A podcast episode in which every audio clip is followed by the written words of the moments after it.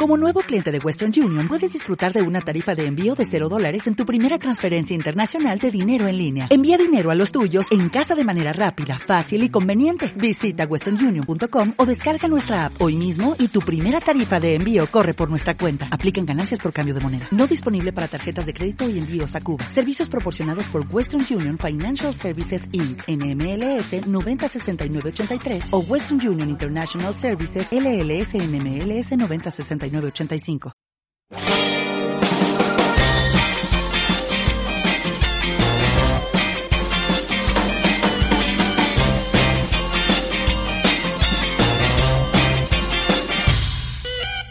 La lata de maíz con Dani García.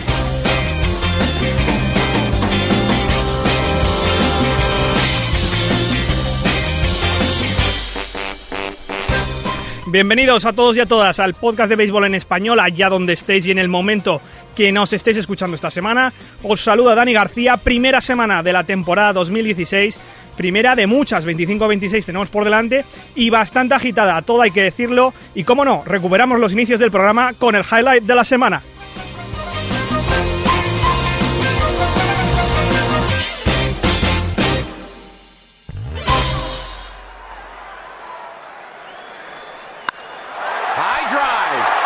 Left field.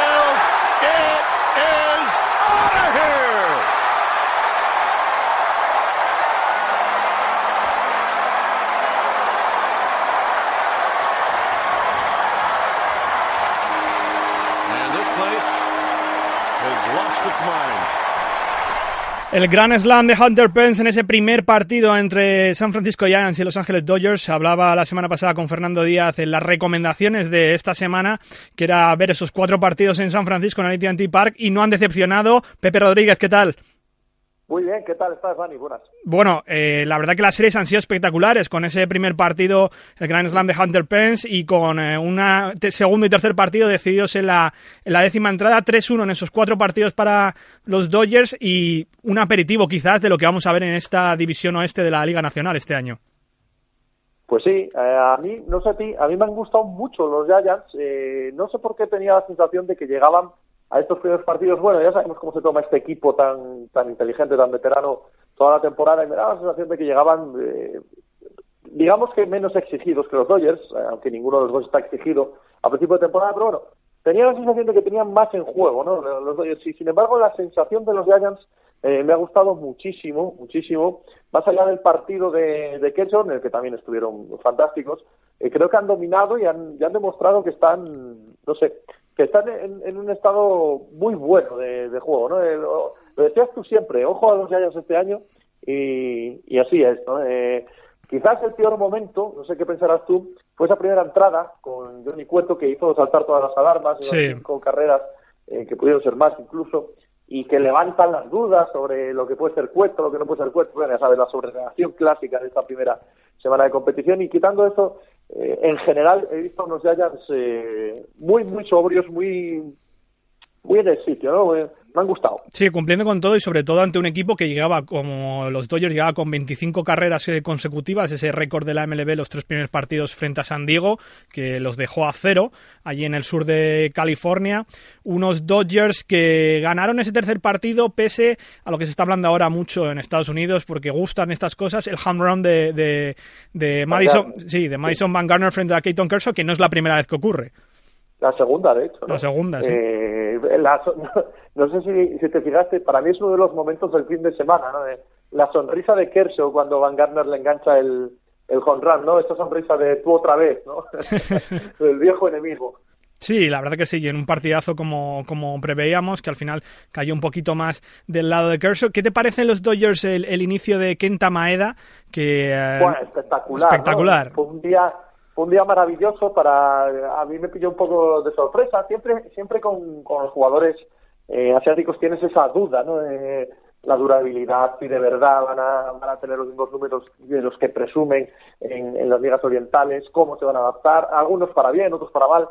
Y, y tienes no sé si te pasa a ti a mí sí hay una especie de de interés eh, casi arcano, ¿no? En ver qué tal les va. A mí me, hace mucha ilusión cuando les va bien. Hay gente que, ha hecho enormes eh, carreras y otros, bueno, que, se estampa, ¿no? Y, el debut de Maeda fue muy interesante, de, de quedarte a verlo, a, ver qué tal. Y bueno, un partidazo y, la verdad, nada que objetar al, al tipo. De hecho, esta semana cuando vuelva a jugar me lo pongo seguro por, por, las ganas que tengo de seguir viéndole. Sí, luego lo de los jugadores japoneses siempre y los asiáticos es ver lo que hacen el resto de, de, su carrera, ¿no? Siempre comienzan bastante fuertes el primero y el segundo año.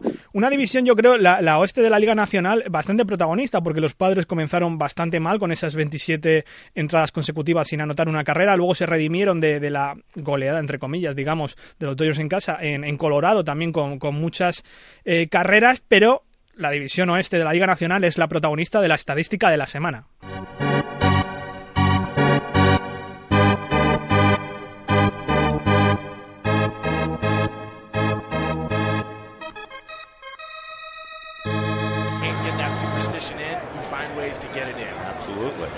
And this ball is catered left center field. Does it have a chance? Gone. Home run, bueno, estadística Pepe e historia de la semana y del año, que es la de Trevor Story, que fue el primer rookie en eh, hacer home runs en los tres primeros partidos, pero ya es el, primer jugador en la historia de la MLB en hacer seis home runs en los sí, perdón eh, sí seis home runs en los eh, siete. home runs que lo ha hecho uno esta noche en los, en los seis primeros partidos. Lo de Trevor Story es es absolutamente de película de Hollywood. Y además Dani, para los periodistas, una golosina para los juegos de palabras. Sí, sí, sí, desde luego. Fácil no es, fácil es.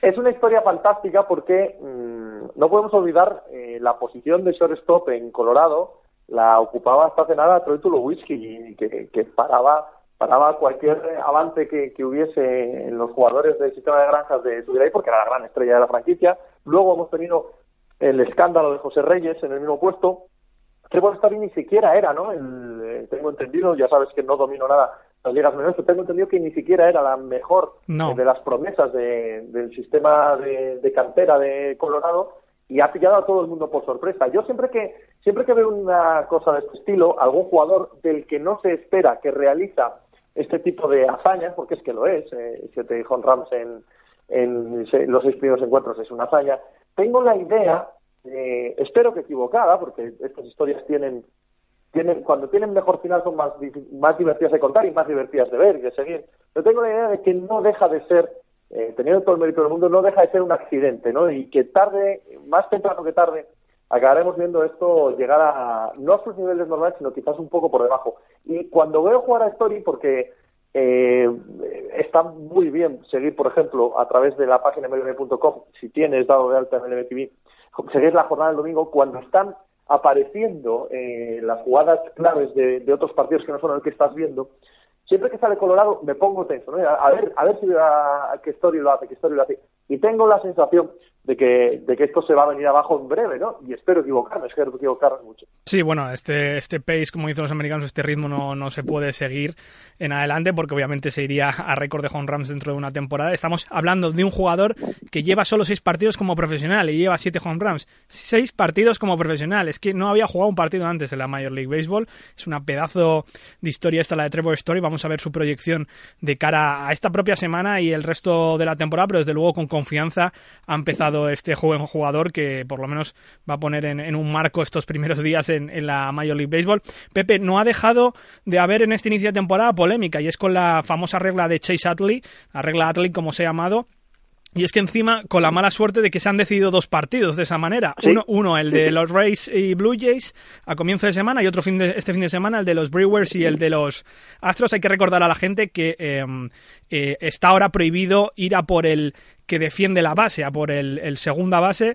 porque eh, a raíz de un poco de las lecciones del año pasado, y ya ha habido dos polémicas, una la de José Bautista y otra la de el otro día con Colby Rasmus.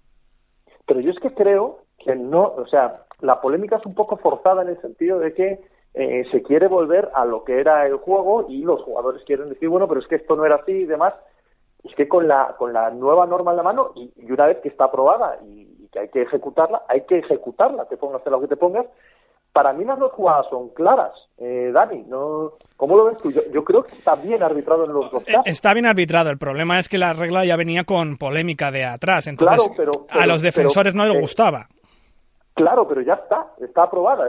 puedes, puedes acabar el partido, decir que no te gusta, etcétera, pero sabes que lo has hecho mal. O sea, José Bautista eh, eh, tiene que saber claramente, de hecho, eh, lo ha reconocido estos últimos días, creo, que sabía que, era una lección aprendida. Pues, chico, apréndetela en el sprint training, apréndetela en diciembre. A mí me parece más clara la me parece más clara la Erasmus, porque como va con los pies por delante y altos. A mí es que me parecen ambas muy claras, no lo sé.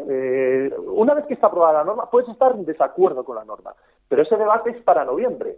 Ese debate es para diciembre, ese debate es para que el año que viene digas, no quiero volver, hay que cambiarla, lo que quieras. Pero una vez aprobada y conociéndola, eh, luego no puedes exigir que no se aplique o, que sea dudosa su aplicación. En este caso, estando a favor o en contra de la norma, ¿vale? Lo que yo tengo, o, esa sensación me da, vaya, es que ambas jugadas son claras, que no son polémicas las jugadas. Lo que es, lo que es polémico es que, que algunos jugadores que quieren escudarse en que antes no se hacía así. Bueno, es que ha cambiado la norma, amigo. Sí, siempre está la reticencia al cambio, es lo que digo. La mala suerte, estoy de acuerdo contigo, eh, la mala suerte es que ha hecho que se decidieran dos partidos, que es que no fue en medio de la quinta a la sexta, que fue justo en el último out.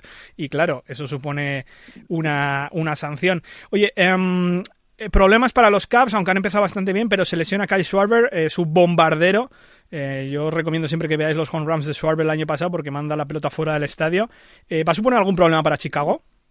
Sí, claro que lo va a suponer. Claro que lo va a suponer, aunque tengo la idea de que eh, son un equipo muy completo y, que ese problema no es, ni muchísimo menos, definitivo y que tienen fondo de armario suficiente para, para cubrirlo. Además, en mi modo de disfrutar el béisbol y de, y de, y de entender a los mejores equipos, precisamente eso, el que sea un bombardero, eh, hace que eh, su impacto en el juego global no me parezca tan tan importante como otros jugadores. A ver si me explico. Eh, sí que van a echar de menos esos home sí que van a echar de menos esos momentos puntuales, pero en la dinámica del equipo es más fácil, siendo difícil, es más fácil sustituir a un jugador así que a otro tipo de jugadores que te hacen más cosas, ¿no? que te ponen la bola en juego más, que son capaces de llevar una entrada más sostenida. Eh, en ese sentido, aunque la, insisto, eh, es un problema y es una baja muy sensible, no me parece la más importante, o no me parecería la más importante acorde al juego de equipo. Y los Caps,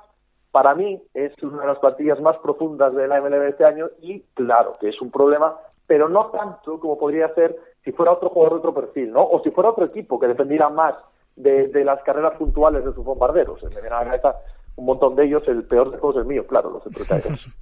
eh, te quiero preguntar por Starling Castro, el que yo he dicho que, y muchos han dicho que es el mejor fichaje de los Yankees en mucho tiempo. Esta semana ha llegado a los mil hits en, su carrera y ha comenzado bastante bien esta temporada regular. Sí, eh, bueno, los Yankees son, un equipo eh, son un equipo completo. Eh, muchas veces con ellos, o yo por lo menos tenemos la, idea de que como siempre han sido los mejores y siempre tienen que ser los mejores, los años en que no lo son, los miramos por encima del hombro y bueno, ya no sois los míticos Yankees. Pero es muy raro ver un mal equipo de los Yankees. O sea, que no sean los mejores o que no sean a priori los favoritos no significa que no sean un buen equipo. Los Yankees son un buen equipo y los dos jugadores son un buen equipo. Y, efectivamente, este fichaje eh, con el de Chris Chapman, que no va a debutar hasta la temporada, era de los que de los que creo yo más eh, más ilusión podrían hacer a los bombarderos. Los he visto poco en lo, en lo que ha sido esta semana pero sí sí creo que es buen equipo y, y, que van a estar peleando hasta el final no bueno Pepe vamos con esta nueva sección de las series que tenéis que ver nuestros oyentes que vamos a ponernos el foco esta semana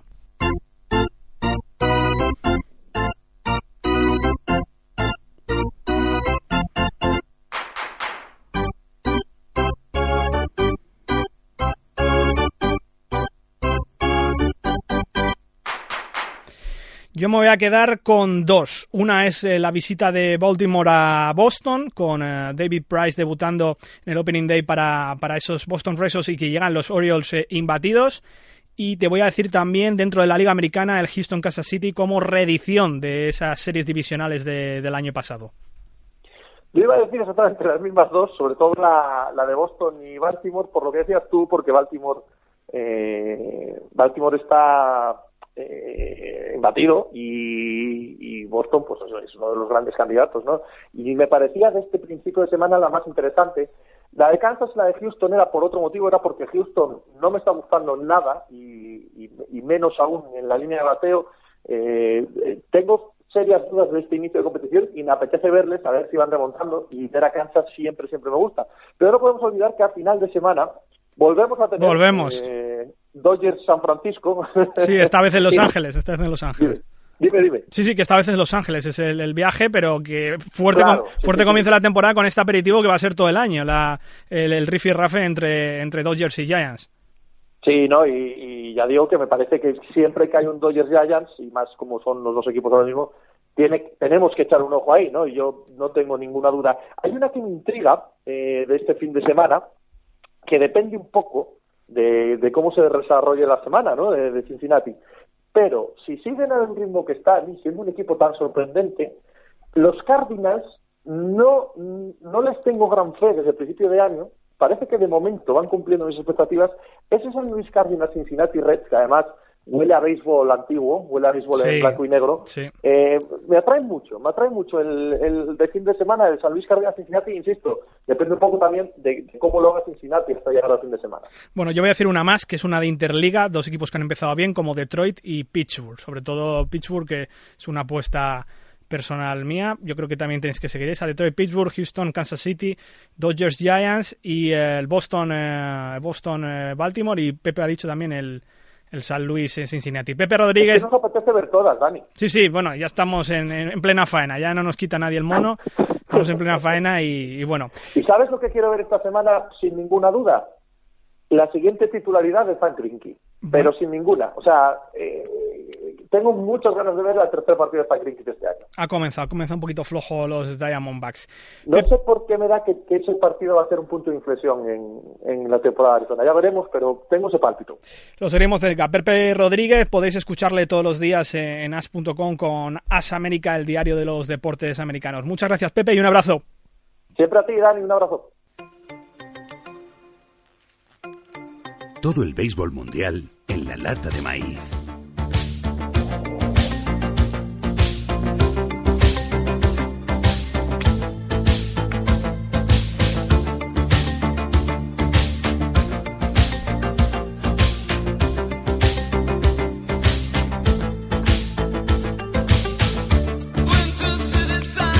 Bueno, escucháis a Alphaville, estoy aquí bailando un poco en el, estudio ahora, me gusta, me gusta bastante Alphaville, con Viking Japón, un pedazo de tema de los años 80, y para tratar una de las asignaturas pendientes en este programa, el béisbol japonés, con nosotros nuestro experto internacional, Ramiro Blasco, ¿qué tal? Muy buenas tardes, Dani, así es, teníamos una deuda con Japón desde hacía ya bastante tiempo. Bueno, y este Alphaville, la petición tuya, todo hay que decirlo, que no había caído yo, pero me lo, me lo, me lo dijiste ayer eh, y lo hemos metido a petición tuya y la verdad que encantadísimo que estoy aquí yo bailando solo en el en el estudio. Bueno, eh, empieza un poco por la historia, una introducción al béisbol en Japón, porque lo introdujeron los americanos y lo intentaron varias veces. Sí, sí, así es. Los americanos llegan para, para modernizar Japón a través de la, de la educación. Y lo cierto es que, además de utilizar como lengua vehicular, como es lógico siendo estadounidenses, el inglés, utilizaron también como elemento de modernidad el béisbol, algo que también vimos en su día en Cuba.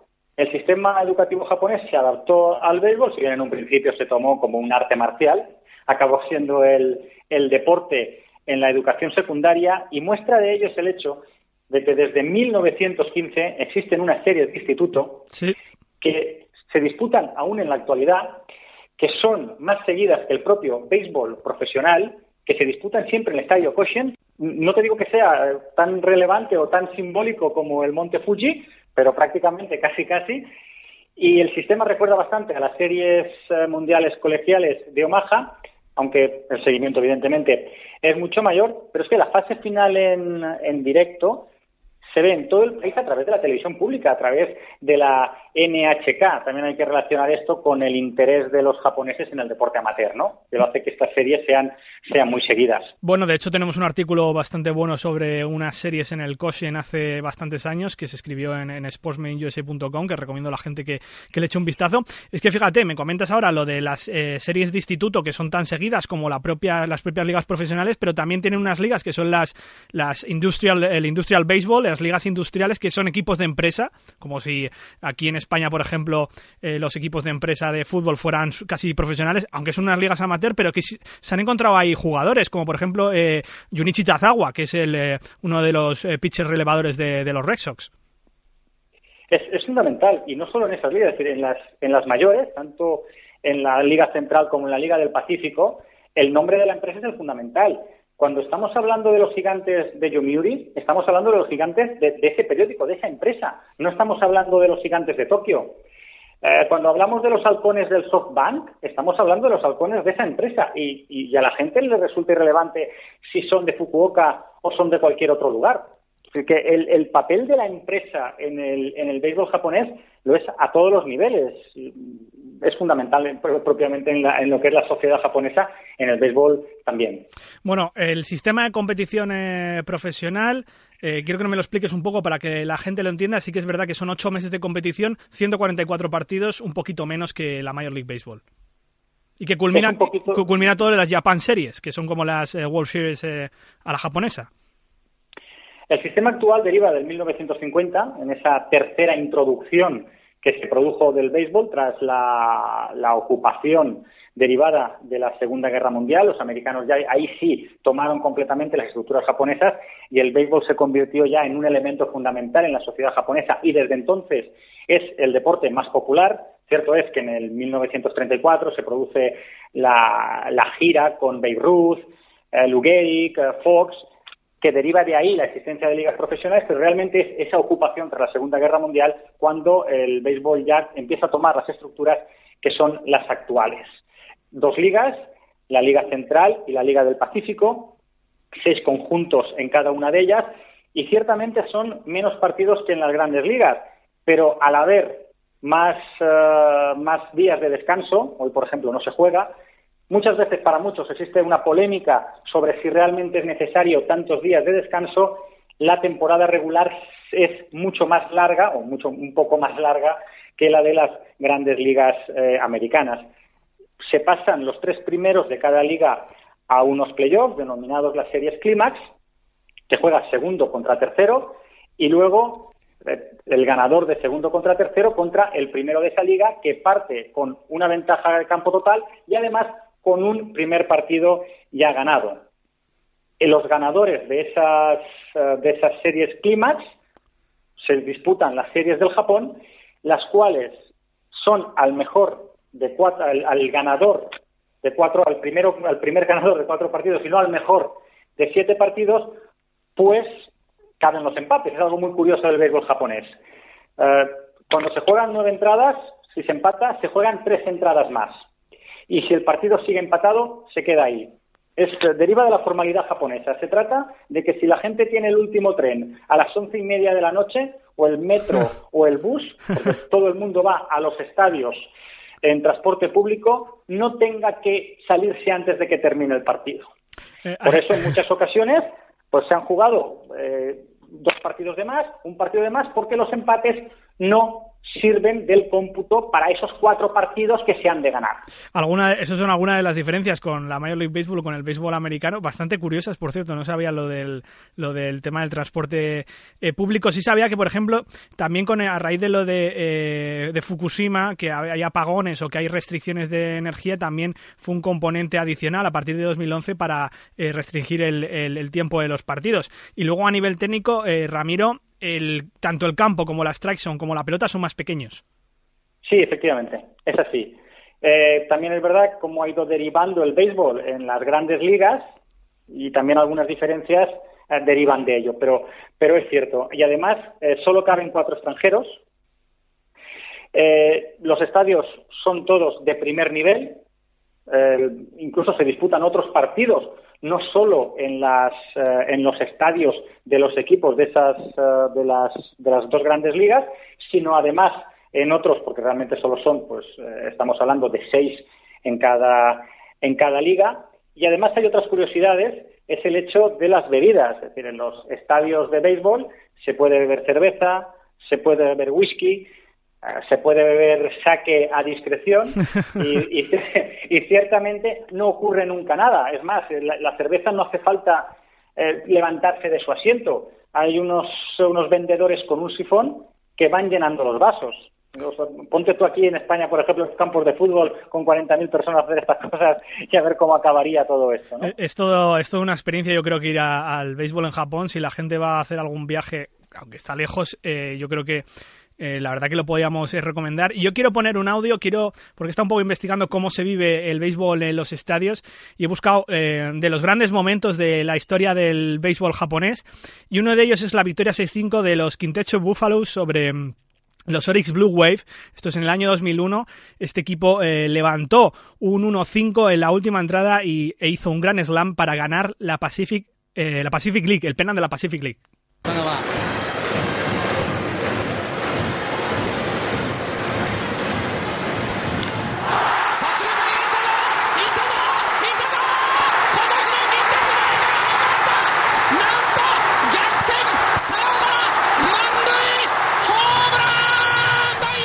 Ramiro, me decías esta semana cuando preparábamos el tema que los narradores japoneses no eran, em, digamos, eh, muy em, de corazón, pero aquí se le fue, se le fue. Estamos hablando de un momento histórico. Esto fue, fue impresionante. Aunque cierto es que los búfalos luego perderían en las series de Japón.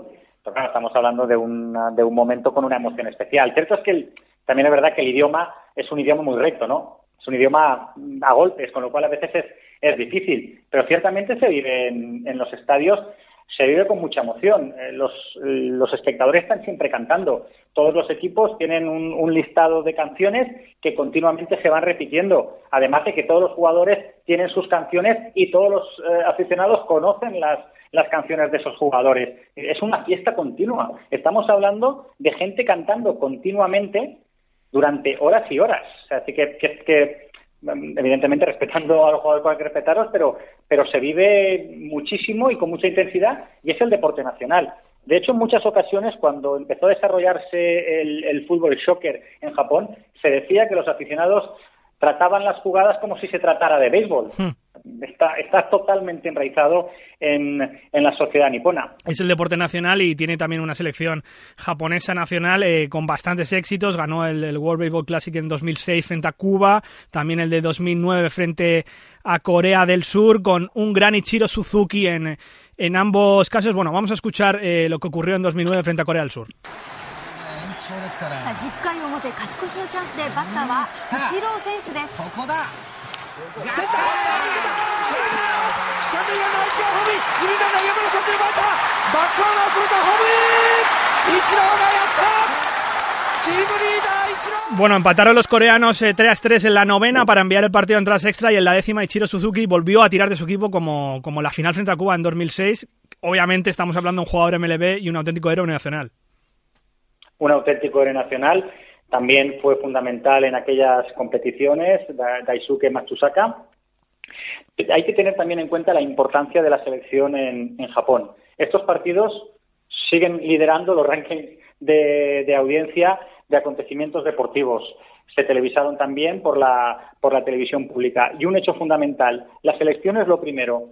Nunca va a ir un club a decir que no quiere ceder a este jugador o no quiere ceder al otro siempre va a tener la mejor selección posible, evidentemente fuera de MLB, a donde, a donde no se puede llegar. Eh, y, por cierto, la asignatura pendiente de los japoneses son los Juegos Olímpicos, que solo han podido hacer una plata en Atlanta. Eso es, eso es cierto. Y, la, y, pese, y pese a toda esa importancia ¿no? que se le da incluso en, en Japón al, uh, al, al, deporte olímpico, no ha, sido, no ha sido posible. Pero de hecho también cuando se produjo también en, el, en, el, Clásico Mundial la entrada ya de profesionales, de, jugadores de más nivel, también es cierto que Japón fue un poco a menos. Es decir, Japón hoy en día tiene el nivel que tiene. Es un, es un deporte muy querido en el país, muy seguido, pero evidentemente los jugadores japoneses hoy por hoy tienen el nivel que tienen. Bueno, por poner una rúbrica a todo esto para ayudar un poco a la gente a seguir el béisbol japonés, tanto vía internet, vía web o, vía partidos que, pueda haber, ¿qué, nos recomiendas? Bueno, la, hay una, una, página web, Béisbol Japonés, está en, en español. Es una página web que sigue sigue fundamentalmente a los latinos, pero también mm, presta mucha información del, béisbol japonés en general, y además, además está, está en español. Y también hay una guía que está en inglés, no está en japonés, que también se puede adquirir también a través de esta página web, que es eh, bastante interesante. ¿Y no me vas a pedir que me moje para después decir que, lo, que no he acertado que con no, el, no, no, campeonato este año? Tú mismo. Bueno, acaba de comenzar la, la liga. Sí, acaba de comenzar la liga. Hemos disputado apenas eh, 15, 15 partidos en la Pacífico y 13 en la Central, me parece. Eh, ya han habido varios empates, porque además los empates no tienen solo efectos sobre las series de Japón, sino que además también tienen efectos sobre lo que es la propia clasificación. Se determina por el porcentaje de victorias sobre partidos que no han terminado en empate, con lo cual si alguien tiene muchos empates, como ha ocurrido en varias ocasiones, el año 86 y el 89, por ejemplo, un equipo con menos victorias puede quedar delante de otro en la liga regular. Eh, para el Pacífico, yo creo que está claro, no, no existen dudas, todo el mundo está de acuerdo con que serán los halcones de SoftBank. Es un equipo perfecto, sin fisuras, y también es cierto que a lo mejor por apostar yo por ellos acaban, acaban quedando en la primera fase y en la y en la y en la central me voy a quedar con los gigantes de Yomiuri. Aunque la verdad es que para muchos las golondrinas de Yakult pueden ser favoritos, yo creo que con este clásico va, va, a ser gigantes de Yomiuri quien llegue a la final de la serie de Japón. Bueno, tomo nota y te llamamos por septiembre-octubre para volver a recuperar el, béisbol japonés, que esperamos que a la gente eh, le haya servido como introducción y que aprenda un poquito más. Muchas gracias, Ramiro Blasco. A ti un fuerte abrazo.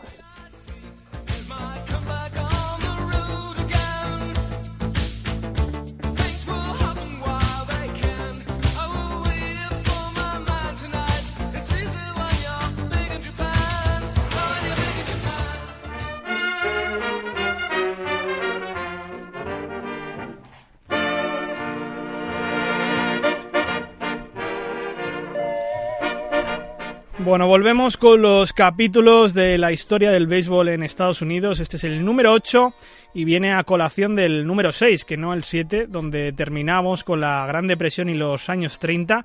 El número 7 fue las Negro Leagues, si bien recordáis que van en paralelo a todos estos capítulos anteriores, incluyendo este mismo. Dejamos atrás los años 30 con un béisbol consolidado social y culturalmente que sobrevivió a la Gran Depresión y entramos en el béisbol durante la Segunda Guerra Mundial. Y aquí está hoy, como siempre, nuestro historiador John Molinero. ¿Qué tal? Hola, ¿qué tal chicos? Bueno, un béisbol que, siguió durante la Segunda Guerra Mundial, no se canceló la competición, al menos en lo que es la Major League Baseball, aunque es verdad que las ligas menores algunas desaparecieron, algunas ligas, pero que estaba en su cenit en el año 41. Roosevelt pidió entonces, Franklin Roosevelt, eh, Drano Roosevelt, que, eh, que América siguiera funcionando con su pasatiempo favorito. Sí, eh, como dices, eh, el béisbol está casi en, su mejor momento, en su época dorada. En 1941, la última temporada que se jugó entera antes de, que entrase Estados Unidos en, en la guerra, eh, hubo dos hitos importantes. por un lado, Ted Williams consiguió un promedio en la temporada de 406, que hacía bastantes años que, ningún jugador conseguía el, promedio por encima de 400. Y luego estuvo la racha de Joe DiMaggio de 56 partidos seguidos consiguiendo hit, que todavía a día de hoy ni, no se ha estado ni cerca de, igualar. Y llegó un poco la entrada en la Segunda Guerra Mundial y la duda de, qué hacer. Eh, eh, Floyd que todavía era el comisionado de la liga, llegó a escribir a Franklin Roosevelt, al presidente de Estados Unidos, a ver qué hacían, si cancelaban la, temporada para que todos los jugadores pudiesen ir al ejército, si seguían, le pidió un poco eh, la opinión y permiso, entre comillas, para seguir, y fue el propio Roosevelt el que le dijo, no, tenemos que, que seguir, muchos eh, jugadores van a tener que ir al ejército porque se puso, creo que todos hasta 30 años eh, tenían que acudir y, y entonces la liga siguió un poco con, con, jugadores ya un poco mayores y tal, bajó un poco la calidad del juego, pero Roosevelt dijo que tenían que seguir, que era importante que todo, todo el mundo, los soldados que estaban en, combatiendo, la gente que estaba en las fábricas, necesitaban un poco de, de asueto, un poco de diversión y de olvidarse de, la guerra y del trabajo. Bueno, quiero volverme otra vez al año 41, un año importante como has dicho, está lo de Ted Williams, lo de Jody Mayo, la victoria 300 de Lefty Group y fue el año de eh, la muerte de Lou Gehrig, eh, se le descubrió esa enfermedad que se conoció durante mucho tiempo como la, enfermedad de Lou Gehrig y eh, se retiró el 4 de julio con un speech impresionante, increíble, que pasará a la historia del béisbol, yo creo que a la historia en general de, los, de los discursos que, Gary Cooper eh, hizo, que vamos a ponernos ahora en español, en una, en una película llamado The Pride of the Yankees, El Orgullo de los Yankees. He tenido el gran honor de jugar con estos grandes veteranos a mi izquierda. La línea mortífera. El equipo campeón de 1927. Y luego he tenido el honor de vivir y jugar con estos hombres de mi derecha. Los bombarderos de Bronx, los yanquis de hoy. He recibido fama y elogios inmerecidos por parte de los muchachos que están tras la alambrada en la cabina de la prensa. Mis amigos, los críticos deportivos. He jugado bajo las órdenes de los mejores entrenadores de todos los tiempos. Miller, Huggins y Joe McCarthy.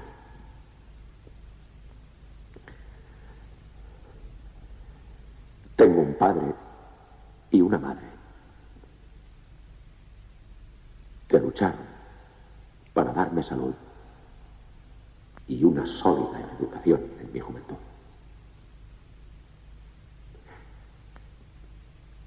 Y tengo una mujer, compañera para toda la vida, que ha mostrado más coraje del que podía imaginar.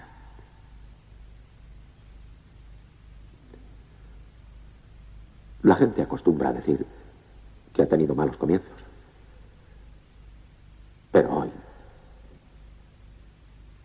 hoy, yo me considero el hombre más feliz en la faz de la tierra.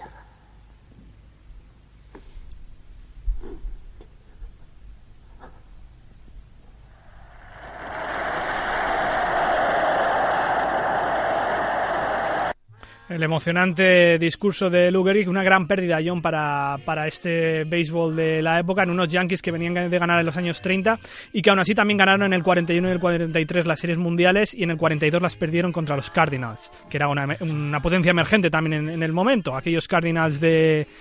Eh, um, bueno, de los... Exacto, de Stan Musial, que también fue la guerra, por cierto. Eh, en realidad creo que al final él no fue. sí, como, como, Di Mayo, se quedó en, me parece, en alguna base, ¿no? Eh, no, en realidad él siguió jugando durante la guerra porque dijo que tenía mucha gente a su cargo, no sé si hijos o, familiares, de, y que tenía que responsabilizarse de ellos económicamente y consiguió librarse y él sí jugó durante la guerra en, en las mayores. Fue de los pocos que no, que no fue convocado a, a ningún lado. Bueno, entraron en filas eh, muchos nombres. Eh, bueno, por ejemplo, hemos dicho eh, Jody Mayo, que estuvo en una base, eh, Ted Williams, que tampoco llegó a participar de la guerra, aunque luego sigue en Corea. O, por ejemplo, Hank Greenberg, que, que se alistó. Hank Greenberg era este jugador de los Detroit Tigers, que fue MVP en el año 40. Se retiró para alistarse y luego volvió en el 45 y ganó las series mundiales con Detroit.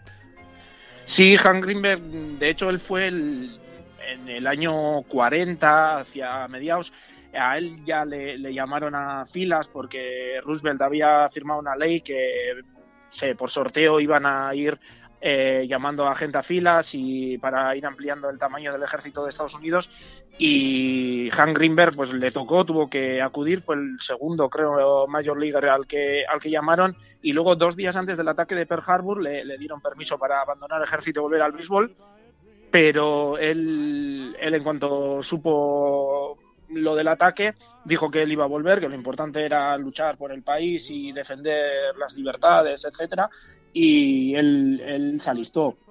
pero en realidad, aunque luego muchísimos jugadores, se calcula que entre 300 y 500 Major Leaguers eh, fueron al ejército durante la guerra, en realidad fueron muy pocos los que participaron realmente en, en, los combates, que como dices, eh, DiMaggio o Pee Wee o Phil Rizzuto estuvieron en, en equipos de, del ejército, de, bases de entrenamiento, de, divisiones, etcétera, solo jugando, jugando partidos de exhibición, alguna liga que, organizaron, pero en realidad fueron pocos los que sirvieron de, verdad. Pues estaban Warren Span, Yogi Berra, como Yogi Berra, eh, Bob Feller, que también hacía una labor parecida a la de Yogi Berra, también estuvo en, un barco eh, con los cañones del barco. Hoyt Wilhelm, que luego fue fue un, un reliever muy famoso porque también lanzaba el knuckleball y fueron pocos. De hecho, solo dos jugadores con experiencia en las ligas mayores eh, murieron eh, sirviendo y combatiendo, pero eran jugadores un poco eh, de marginales, digamos, porque entre, entre los dos acumulaban solo seis partidos en las ligas mayores. Así que en cuanto a a bajas eh, reales de muertes, etcétera, luego hubo muy pocos entre los jugadores de, las ligas mayores. No, de las menores más. De las menores sí que se calcula que entre 2.000 y 4.000 fueron a la guerra y eso ya es un poco incontable porque eran jugadores amateurs los que eh, perecieron en, en combate. Eh, John, hablábamos el otro día cuando estábamos preparando el tema de eh, la liga de chicas que se montó aquella, en aquella época para un poco seguir distrayendo a la población, la All America Girls Professional League, que también retratan de forma ficticia en esa película de Tom Hanks, Las chicas dan el golpe, es la traducción en español castellano. Sí, eh, fue una liga que creó el, dueño de los Cubs, eh, Philip Wrigley, me parece que se llama así, Philip era, eh, y que también tenía un, imperio, digamos, de, chicles con la famosa marca en Estados Unidos de Wrigley. Y él pensó, si tantos hombres tienen que acudir al ejército, vamos a ver o a crear una liga con en la que jueguen mujeres para sustituir un poco, que vamos a crear una Major League de mujeres y empezó con algo pequeño, empezó con cuatro equipos, pero luego con el paso de los años llegó a tener hasta diez más o menos y llegó a tener bastante éxito, sobre todo en el medio oeste del país, fue donde se centró y llegó, llegaron a acumular un millón de, espectadores en, en, una de las temporadas. Y como dices, la película, la de Tom Hanks, que dicen que su personaje está inspirado en, Jimmy Fox, uno de los mejores bateadores de los años 20 y 30, que fue el entrenador de, uno de estos equipos de, la Liga de Chicas y que también está Gina Davis, está Madonna y está es una película bastante interesante viendo cómo se cómo se vivió en Estados Unidos también la guerra y cómo el béisbol sobrevivió de, alguna forma. Vamos a poner una, una escena, la más famosa, la de no se llora en el béisbol. Sí.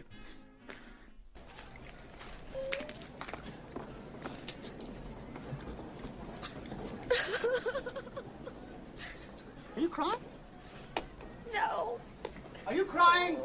Are you crying? There's no crying. There's no crying in baseball. Why don't you leave her alone, Jimmy? Oh, you zip it, Doris. Rogers Hornsby was my manager, and he called me a talking pile of pig shit. And that was when my parents drove all the way down from Michigan to see me play the game. And did I cry? No, no. No! No! And you know why? No. because there's no crying in baseball. There's no crying in baseball! No crying. Mm, no se lloran en el béisbol Tom Hanks en esa escena en, la que llora de una, de las chicas. Esta liga eh, de chicas que duró unos añitos más, hasta los años 50, que cierra un poco el ciclo de esta época del béisbol en la Segunda Guerra Mundial, esta octava parte. El próximo capítulo, John, será la novena parte y entramos ya en la integración de los afroamericanos en las ligas mayores y la época de posguerra. Sí, un poco para muchos es el, el, gran hito, el gran salto adelante de, en el béisbol, también por lo que supuso para el resto del país con el tema de la segregación en Estados Unidos. Eh, llega pues la famosa llegada de Jackie Robinson, que sobre eso también tenemos la película de 42, por ejemplo, eh, y un poco pues la, la posguerra, como el país volvía, las grandes estrellas eh, volvieron a jugar y pues la vuelta un poco a, la normalidad de, la preguerra con todas las grandes estrellas otra vez eh, luchando, aunque muchos como DiMaggio o Ted Williams habían perdido a alguno de los que deberían haber sido sus mejores años eh, sirviendo en el ejército. Bueno, un boom, la verdad que aquella época fue un boom para el béisbol en Estados Unidos, creció mucho el aforo en los estadios y lo contaremos pues en unas semanitas. Eh, John, como siempre aquí, nuestro gran historiador. Muchas gracias y un abrazo. Gracias a vosotros, chicos. Hasta la próxima. train up so sweetly. Shush, shush, be a mouse when you're walking.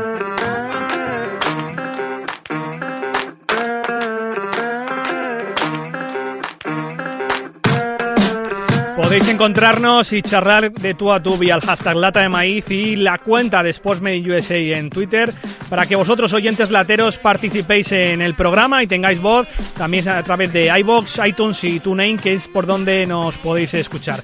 Esta semana saludamos a nuestros oyentes nuevos como Israel Germán de México, Carlos Parra de Venezuela, que ha empezado a escribir en Sportsman USA con un artículo, la verdad que tremendo, de, del Salón de la Fama. Willy Bistuer, que es amigo del programa y, de la web, que parece ser que escucha nuestro podcast mientras cocina esas maravillosas recetas de cocina. Y David Terrón, que mm, le vamos a dar el tweet de la semana. Dice, el podcast es increíble, no me interesa el béisbol, no me engancha, pero el podcast no me lo pierdo.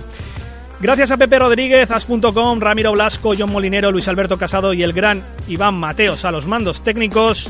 Como dijo Pete Rose, pasearía por el infierno con un traje de gasolina solo para jugar al béisbol.